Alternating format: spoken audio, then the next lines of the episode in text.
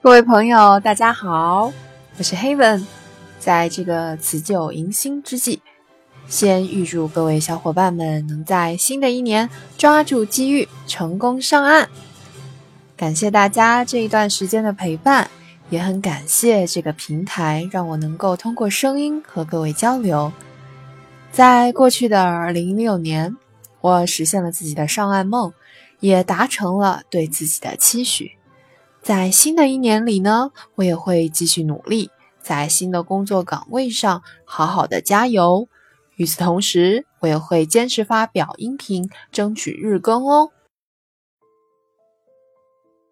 好的，下面的时间，我想来解答一下大家最常问的几个问题。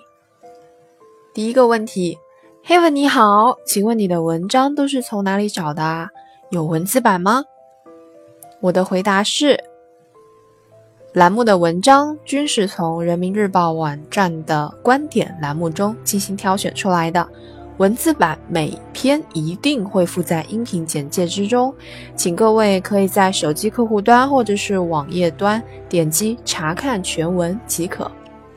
当然，有的时候某一些文章之中可能会有敏感词，因此我会以截图的形式附上。如果你想查看这篇文章的文字版呢，也可以直接将文章的标题复制粘贴在搜索引擎进行搜索就好了。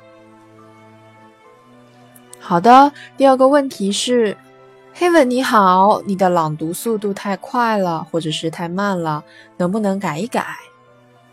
对于这个问题，我想说，朗读速度这个话题啊，我是收到过很多朋友的提问。在这里，我想说明一下，众口难调。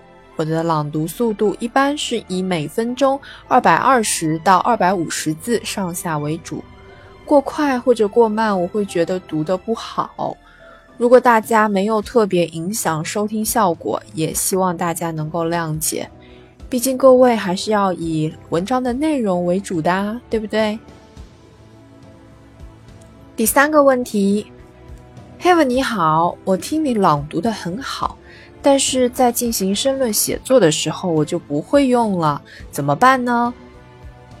关于这个问题，我的回答是：我认为声音作为传播知识的载体之一，是能够让我们比较舒服的吸收知识的。但是我们也得认识到，知识并不仅仅就是通过收听能就能获得全部的。比如说，我们在课堂之上，老师讲课，我们听着好像很会，但是如果我们自己来做题，就很可能无从下手。所以，光听我的朗读，在一定程度上是能够培养你的写作语感的，但在更多的功夫，还得靠你自己平日多练多写。所以。我的建议呢是，你可以将每日的音频当做你自己的积累，多想多写，才能真正发挥它的用处。否则，对你来说，收听这个栏目就很有可能是浪费时间。当然了，我在另外一个栏目里面，就是范文分析，我也有尝试录了几期关于申论文章的分析，你们也可以去听听看。不过那些都只是我个人的观点啦，嗯，希望各位能够去粗取精，为你所用哦。当然，在那个栏目里面也有我个人关于申论作答的心得，希望对你有所帮助。最后，如果你喜欢我的栏目，请为我点个赞吧。有任何意见或者是建议，也欢迎你留言或者私信提出，我看到都会回复的哦。二零一七年，咱们一起加油吧！